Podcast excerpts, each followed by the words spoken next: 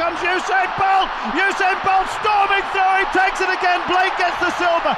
9.64. 2 horas 25, 34. Não interessa o tempo. É medalha. Rosa Mota é medalha de ouro. He's coming back. He's coming back very strongly, Michael Phelps. Surely he can't do this from this space. Michael Phelps is coming back in five. Is he going to get the touch? No, he's not. Oh, no! He's got it! Oh, he's got it! Bem-vindos a mais um episódio do Tocha Olímpica, um podcast do projeto Hemisfério Desportivo. A pandemia trocou-nos as voltas e já deveríamos estar a aquecer os motores para Tóquio 2020. Tudo adiado então por um ano, assim o esperamos, menos este podcast, que adquire agora um ritmo mais lento. Por isso, a viagem que vinhamos fazendo desde o início de setembro continua, não para. Desde 1896 temos revisitado as edições dos Jogos Olímpicos de Verão da Era Moderna. Hoje vamos parar 160 e na edição que decorreu na capital italiana. E para esta viagem tenho a companhia do Rui Silva. Olá, Rui. Olá, Pedro Fragoso. E também a companhia do Pedro Varela. Olá, Varela. Olá, Fragoso. Olá, Rui. Tudo bem? Tudo ótimo. Vamos então falar da edição de 1960 dos Jogos Olímpicos de Verão, que decorreram em Roma, de 25 de agosto a 11 de setembro, uma edição que proporcionou uma simbiose entre algumas provas desportivas e a arquitetura da cidade eterna. Por exemplo, as provas de ginástica, onde brilharam os soviéticos Larissa Latina, Latinina e Boris Shaklin, decorreram nas termas de Caracalla. O póster e o logótipo oficiais desta edição também remetiam para Remo e Rómulo, com a loba romana. A imagem da fundação da cidade outrora imperial. Estes jogos foram os primeiros a serem televisionados nos Estados Unidos, tendo a CBS os direitos de transmissão, e estamos a falar de uns jogos que já deveriam ter ocorrido em Roma em 1908. Mas na altura a erupção do Vesúvio, mais precisamente em 1906, fez com que as entidades uh, italianas dessem prioridade à reconstrução de toda a zona envolvente ao local destruído pelo vulcão. Em 1908, Londres abraçou o projeto de acolher a quarta edição dos Jogos Olímpicos de Verão da Era Moderna e tivemos que esperar então por 1960 para Roma acolher uma edição dos Jogos. uma edição em que a África do Sul participa pela última vez antes de depois de 19, de, ou seja, pela última vez até uh, voltar em 1992, uh, isto como represália pelas políticas do apartheid em vigor naquele país africano. Em dezembro, no quarto episódio do Tocha Olímpica, falamos com algum detalhe sobre a morte de Francisco Lázaro, na edição de 1912, em Estocolmo. Pois bem, depois da morte do atleta português, tivemos que esperar então até 1960 para nos depararmos com uma segunda fatalidade. Desta vez foi um ciclista dinamarquês, Knud Jensen, durante a prova de contrarrelógio de estrada por equipas. Teve um ataque cardíaco, segundo a versão oficial, mas houve sempre bastantes suspeitas de doping e várias versões contraditórias sobre este caso. Em Roma, 1960, estiveram representadas 83 nações, foi a primeira vez de Marrocos, San Marino, Sudão e Tunísia. As duas Alemanhas, a Federal e a Democrática, voltaram a competir como uma Alemanha só, à semelhança do que havia acontecido em Melbourne 1956. E tivemos uh, 17 esportes, 23 disciplinas, 150 eventos. Atletismo, basquetebol, boxe, canoagem, ciclismo de pista, ciclismo de estrada, saltos para a água, provas equestres, esgrima, hockey campo, futebol, ginástica, pentátulo moderno, vela, tiro, natação, polo aquático, alterofilismo e luta greco-romana.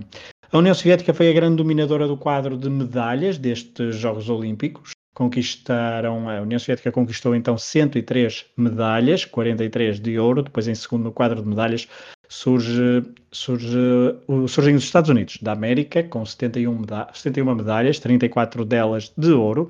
E em terceiro aparece a anfitriã Itália, com 36 medalhas. No total, até um pouco menos do que a tal equipa alemã, mas os italianos conseguiram um ouro mais que os alemães. Feita esta breve apresentação da edição de 1960 dos Jogos Olímpicos, vamos começar a ouvir histórias dos protagonistas. Vamos à primeira história, Rui, porque e talvez comecemos logo por um dos grandes protagonistas desta edição, o homem que deu a primeira medalha de ouro para a Etiópia e também para a África Negra e fez de uma forma épica na noite romana. O que diria este homem agora em 2020 da discussão sobre tecnologia aplicada e analisada ao calçado desportivo de agora? Seria, seria bastante interessante.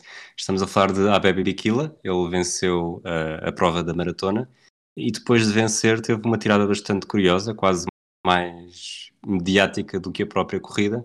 Foram necessários um milhão de soldados italianos para invadir a Etiópia, mas apenas um soldado etíope para conquistar Roma. E de facto, ele não era necessariamente soldado, mas tinha, estava ligado ao poder da Etiópia, porque era guarda-costas do imperador.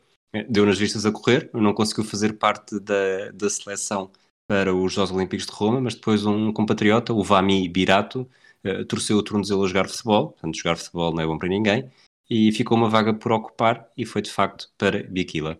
Ele fez a viagem para Roma um bocado de forma improvisada e à falta de melhor indumentária uh, correu descalço depois de ter negado os ténis de uma marca desportiva uh, por tê-los considerado demasiado desconfortáveis.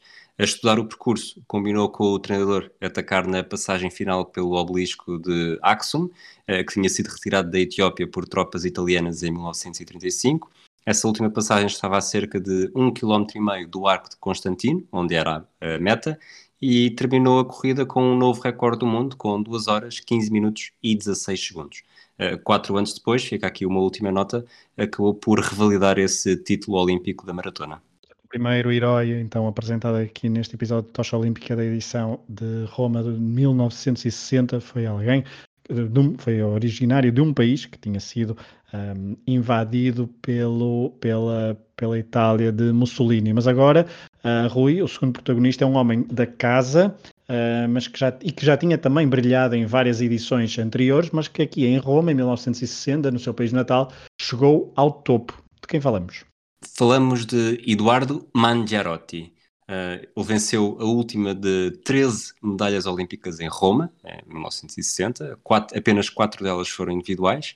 Ele começou em Berlim, em 1936, com apenas 17 anos e fruto de uma obsessão familiar, uma vez que o pai, Giuseppe, era uma lenda da modalidade e tinha sido campeão nacional 17 vezes.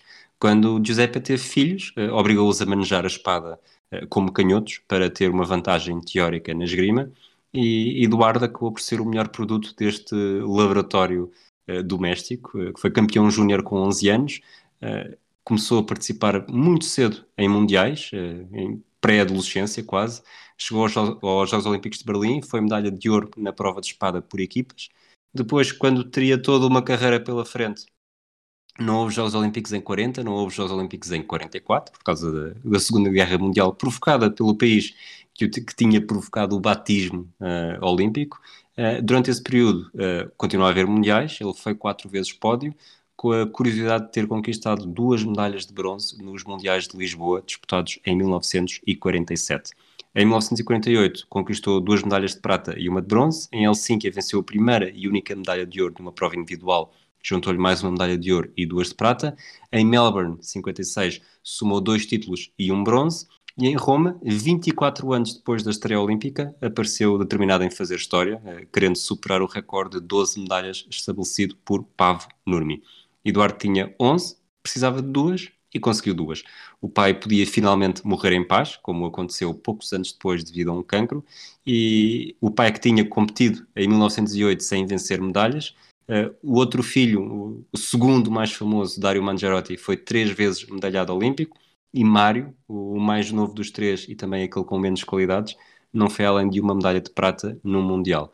Dizer também que este recorde do Eduardo Mangiarotti com 13 medalhas uh, só aguentou 4 anos, porque depois a soviética Larissa Latinina aproveitou os Jogos Olímpicos de 64 para elevar ainda mais a fasquia sobre 64 falaremos no próximo episódio, muito provavelmente, da Tocha Olímpica.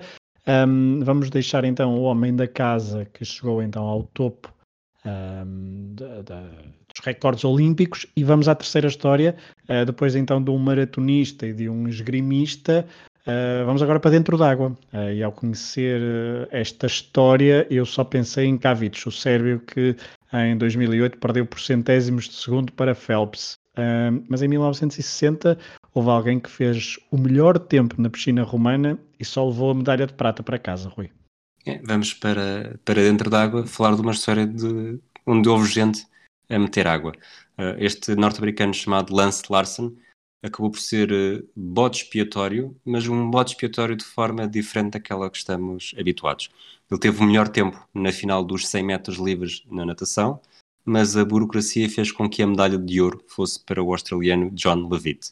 Uh, Larson era o grande candidato, tinha os dois tempos mais rápidos uh, na prova durante as qualificações, uh, era um dos dois únicos a baixar dos 56 segundos e na corrida o duelo com Levitt foi decidido por uma unha negra. nesta altura ainda não havia a tecnologia que há hoje, em cada pista havia três árbitros para tentar chegar a um consenso no tempo da prova. no caso de Devitt, os três registaram um tempo de 55.2 segundos, com Larsen, um marcou 55 certos e os outros dois 55.1. Uh, eh, olhando de longe, parece, isto é óbvio, se um tem 55.2 com os três e no, no, com, com Larsen os três árbitros têm um tempo inferior a esse 55.2, devia ser vitória na certa. Mas as regras, as regras diziam que duas marcas idênticas seriam suficientes para oficializar a marca, mas os responsáveis decidiram aumentar a confusão recorrer aos juízes que também marcaram presença na piscina, 24 no total, 12 de cada lado, e foi feita uma pergunta a três juízes. Quem foi o primeiro? Dois responderam David e um respondeu Larsen. Perguntaram a outros três juízes quem ficou em segundo. Dois disseram David, um respondeu Larsen. O desempate acabou por ser feito por o, pelo responsável máximo da equipa de juízes, um alemão chamado. Uh, uh, este, este nome parece mais inglês, Henry Hunstromer, e em vez de aceitar os tempos registados pelo, pelos árbitros na altura, decidiu que os dois ficavam com 55.2, só que a medalha de ouro ia apenas para David. Os norte-americanos contestaram, sem sucesso. O melhor tempo não serviu de nada para Lance Larson, mas marcou a diferença para o futuro, uma vez que quatro anos mais tarde a edição da Cidade do México já tinha sensores de toque em vez de juízes. Uh, muito, são essenciais e são uh, costumeiros agora no, nos nossos tempos mais contemporâneos, mas confusão então na piscina romana. Vamos fazer uma pausa nas histórias mais marcantes de Roma 1960 para falarmos sobre a participação portuguesa nesta edição dos Jogos Olímpicos. Varela, houve medalhas numa comitiva bastante numerosa, apesar de completamente desequilibrada no que respeita a género, já que a maioria era composta por desportistas homens. Varela, conta-nos então tudo sobre a participação portuguesa em 1960. 17 edição dos Jogos Olímpicos. E, e, antes de ir diretamente à transmissão, um, à participação portuguesa, deixa-me dizer que foi os primeiros jogos com, com transmissão uh, planetária. Uh, e é curioso que hoje, quando estava a acabar de preparar, um, foi pela primeira vez, li uma coisa muito curiosa, pela primeira vez os Estados Unidos retransmitiu os Jogos Olímpicos um, e, e, a televisão de cadeia, que penso que foi a CBS ou a ABC, pagou na altura 400 mil dólares e as imagens chegavam com ligeiro atraso porque as fitas eram enviadas de Roma para Nova Iorque por avião. Um, que é absolutamente delicioso. Muito bem, Portugal então tem uma presença nestes Jogos Olímpicos. Um, eu tive, encontrei duas fontes, uma dizia 70 atletas, outra dizia 66 uh, num total de 91 participações uh, que estiveram presentes. Na altura, a maior delegação portuguesa um, sempre presente nos Jogos Olímpicos, um, com, e, e, com atletas em 12 modalidades: o atletismo, o ciclismo, equestres, cavalos, não é? esgrima, ginástica, alterofilismo, lutas amadoras, natação, remo, tiro, tiro com armas de caça e vela. Curiosamente, na vela uh, foi onde obtivemos o, o, nosso melhor resultado. Vamos deixar para o fim um, para falar da, da, vela, onde, onde obtivemos então a glória. Um, os resultados são, na realidade, muito, muito fracos, tirando essas participações na vela. Os atletas portugueses praticamente um, ou eram eliminados nas primeiras rondas ou ficavam muito próximos dos últimos lugares nas diferentes modalidades e, portanto, eh, além da vela, é, é, é muito difícil destacar quase, praticamente na, quase nada se destaca uh, em termos de resultados. Ainda assim, na esgrima, um, na espada individual, José Pinto Ferreira conseguiu atingir os oitavos de final, em 80 participantes. Da mesma forma, José Amado Fernandes, também em espada individual, ehm, também o conseguiu. E depois tivemos uma ah, uma presença um pouco melhor do que as outras, como estava a dizer em cima, muito próximas sempre de, de resultados muito negativos. Mário Delgado no concurso completo individual equestre, a ficar em 35 em 73 participantes. Como falamos, é na vela que, que acontecem os melhores resultados. O grande destaque da nossa participação, participação nos Jogos Olímpicos de Roma em 1960 são o segundo lugar eh, que deram a tal medalha de prata. Tu há pouco disseste duas, mas enquanto modalidade era apenas uma, porque foram os dois irmãos, já vamos falar disso. E, e conseguimos também um nono lugar. Começando então pela glória, foi na prova de Star masculino, os, os irmãos José Manuel Quina e Mário Quina conquistaram com a embarcação, com a embarcação Malindo, era o nome da embarcação, a medalha de prata numa prova que decorreu, ou um conjunto de provas que decorreram um, em Nápoles. A, a, prova foi ganha pela dupla soviética Timir Pinegin e Fyodor Shutkov, que dominaram completamente desde a primeira regata. Um, das oito regatas, a dupla soviética venceu três. Aliás, essas três vitórias acontecem logo nas primeiras quatro corridas e, portanto, eles tomaram a dianteira e nunca mais um, ninguém se chegou a eles. A dupla portuguesa venceu uma das regatas, um, ficando o último lugar do pódio para um, a dupla americana Bill Parks e Bob Appelgren. depois, como disse, a dupla soviética esteve praticamente sempre em primeiro lugar. A dupla portuguesa uh, arrancou na primeira regata com terceiro lugar. Uh, foi na terceira prova que registou a pior regata, que conseguiu, na altura foi um oitavo lugar e a coisa não estava a correr muito bem, mas depois uma vitória na regata número 6, no total de, das tais oito regatas, um, garantiu o tal terceiro lugar. Lembramos só uma questão meramente estatística, neste, neste formato, em 1960, das oito regatas, era eliminado o pior registro e só contavam, neste caso, as sete melhores participações. Um, e, portanto, levou essa vitória na regata número 6 Uh, foi uh, importante para atingir o segundo uh, lugar, tal como, um terceiro, tal como um terceiro lugar na última regata, que ajudaram a chegar estes dois atletas portugueses, José Manuel Quina e Mário Quina, à prata. Depois, há um outro ainda resultado que, que, que é positivo, também na vela, foi o nono lugar que a, seleção nacional conseguiu, a participação portuguesa conseguiu, uh, na prova Dragão, também de vela, como estávamos a falar, os três atletas portugueses, Joaquim Pinto Basto, Gonçalo Pinheiro de Melo e Carlos Ferreira, apresentaram a, prova, a Portugal nessa prova, entre as 27 nações, e conseguiram um honroso nono lugar. E, e de resultados portugueses um, foi isto, além da, da, do segundo lugar e deste nono lugar, um, pouco mais a, a lembrar destes Jogos Olímpicos de Roma, 1960. Muito bem, voltamos a, às histórias, depois desta análise do, do Varela, do Pedro Varela, à participação portuguesa uh, em 1960 nos Jogos Olímpicos de Roma. Uh, Rui, voltamos às histórias e há pouco falámos de, portanto, de sucesso português na vela. A verdade é que nesta modalidade também tivemos alguém que venceu o ouro antes de ser rei. É, a família real aqui em peso. Uh, estamos a falar de Constantino, não, não o Constantino que dá nome ao arco, onde a Baby Bikila uh, venceu a medalha de ouro, mas o, Constantino, filho de Paulo, rei da Grécia. Portanto, foi, o Constantino foi o último, uh, viria a ser o último rei da Grécia, ocupou o trono entre 1964 e 1973, com apenas 20 anos. Em 1960, faz parte da comitiva helénica que compete na vela, na classe Dragon. O príncipe foi o porta-estandarte, levou a irmã com ele para ser suplente da equipa e a irmã, a Princesa Sofia, a Rainha de Espanha, até 2014. A embarcação de Constantino conquistou apenas uma das sete regatas, mas a regularidade foi essencial para levar a melhor sobre os rivais argentinos e conquistar a medalha de ouro. Constantino tinha o, este espírito olímpico no sangue, uma vez que era neto de, de Constantino. É, portanto, Constantino acabou por ser Constantino II. Constantino I em 1895 tinha assumido a ambição de concretizar os Jogos Olímpicos em Atenas, eh, em 1896, num período em que o país não estava muito para aí virado e acabou por ser ele o presidente do comitê organizador a garantir que tudo uh, corria de acordo com as ambições de Pierre de Coubertin. Vamos à última história e terminamos, diria, em beleza, que talvez com a minha história preferida. Foi então em Roma, em 1960, que começou a nascer uma lenda do desporto mundial. Quem é que se apresentou então ao mundo desportivo com 18 anos, Rui? Não sabia que tinha histórias preferidas. mas, Tem que ser. mas vamos, vamos falar de Cassius Clay, uh, que hoje em dia será mais conhecido por Muhammad Ali. Uh, os Estados Unidos viviam um período conturbado, com a segregação racial a ser cada vez mais contestada dia após dia. Podia ser 2020, mas é 1960. Uh, Cassius Clay ainda não era Muhammad Ali, era apenas um adolescente, acabado de sair do secundário, sem opiniões muito vincadas sobre o tema.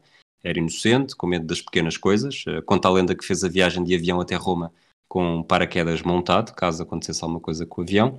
Estava apenas interessado em mostrar ao mundo quem era. Tinha uma personalidade cativante, podia não ter o mesmo nível de conforto que lhe associamos mais tarde, mas não precisou de muito para se tornar uma espécie de coqueluche da aldeia olímpica. Os atletas gostavam dele, os jornalistas sonhavam com um grande resultado que lhes permitisse escrever mais e mais sobre aquele afro-americano que tinha tanta coisa para contar. Cassius Clay não era favorito, com 18 anos e apesar das 100 vitórias em 108 combates na carreira, tinha bastante menos experiência do que os adversários, porém, assalto após assalto, ronda após ronda, demonstrou ser um diamante em formação. Yvonne Beckhaus foi o primeiro adversário, Clay só precisou de dois assaltos para eliminar o belga e não fugiu aos elogios, disse o belga. É o homem mais forte que já conheci. E assim continuou. O soviético Gennady Shatkov foi afastado nos quartos de final depois de uma decisão unânime e o australiano Tony Madigan teve um fim idêntico na meia-final. O derradeiro adversário rumo ao Eurolímpico, o momento que acaba por marcar o início do fenómeno Clay Ali, foi um, um polaco, um polaco que eu tenho a certeza que o Pedro Fragoso adoraria dizer o nome, mas eu vou facilitar-lhe a vida e dizer que é qualquer coisa como Zbigniew Pieczykowski. O polaco demonstrou porque era considerado o principal favorito no início do combate, golpeou Clay como nunca até então um adversário tinha conseguido, mas o norte-americano, fiel a si mesmo, recuperou, partiu para cima do europeu e garantiu a medalha de ouro em mais uma decisão unânime dos cinco juízes. Foi neste momento que Cassius Clay foi apanhado pela primeira vez no meio de uma guerra política, quando um jornalista soviético o questionou sobre os espaços vedados a negros nos Estados Unidos.